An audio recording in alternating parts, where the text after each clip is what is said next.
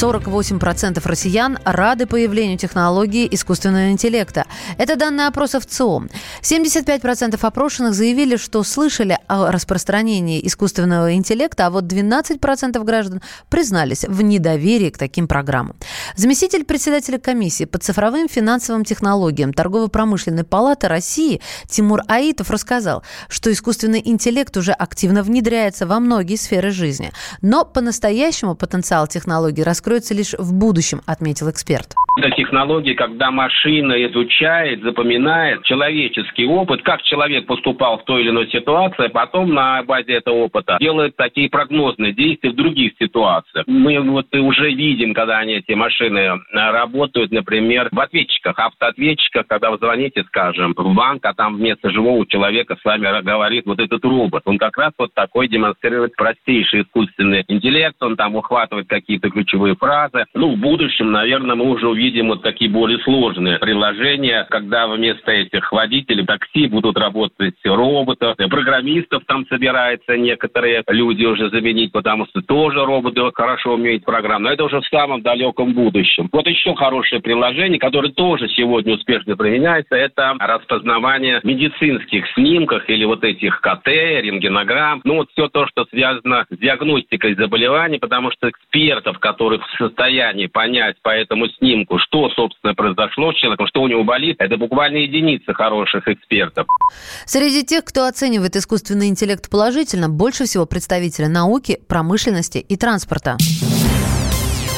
В Лос-Анджелесе завершилась 62-я церемония вручения наград музыкальной премии Грэмми. Неожиданно для многих в номинации «Лучшая песня» победила исполнительница Билли Айлиш с композицией «Bad Guy», которую также признали лучшей записью года.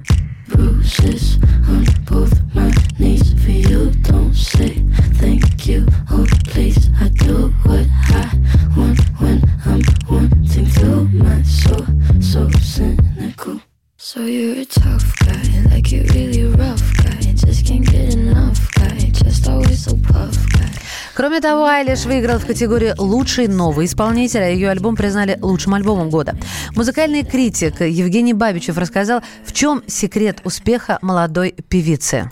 Первое – это простота прослушивания материала. Второй момент – это, конечно, тексты. Вот я на текст делаю э, огромный упор, потому что это темы, которые близки молодежи. То есть никто еще никогда так открыто не рассказывал о проблемах молодежи, так искренне не говорил об этом. Третий момент – это, конечно, э, имиджевая составляющая, внешний вид. Э, я не знаю, обратили вы внимание или нет, но вот на премии Грэмми, когда она выходила за статуэтками, ведь она же очень симпатичная девчонка девчонка. То есть она могла бы идеально носить вечернее платье в пол, но ее намеренно продюсеры одевают в молодежный стиль, то есть делают из нее какую-то такую пацанку, если можно так выразиться, чтобы она была ближе, ближе к своей целевой аудитории. И в этом я понимаю, что это огромная продюсерская работа, э, очень серьезная работа проделана для того, чтобы попасть максимально в свою целевую аудиторию. Билли Айлиш также получила статуэтку в номинации «Лучший вокальный поп-альбом». Ей удалось опередить Бейонсе, Ариана Гранде, Эда Ширана и Тейлор Свифт. Самые осведомленные эксперты, самые глубокие инсайды, самые точные прогнозы. Точные прогнозы. Знаем все лучше всех. Ведущие. Неудержимый Мардан и прекрасная Надана Фридрихсон.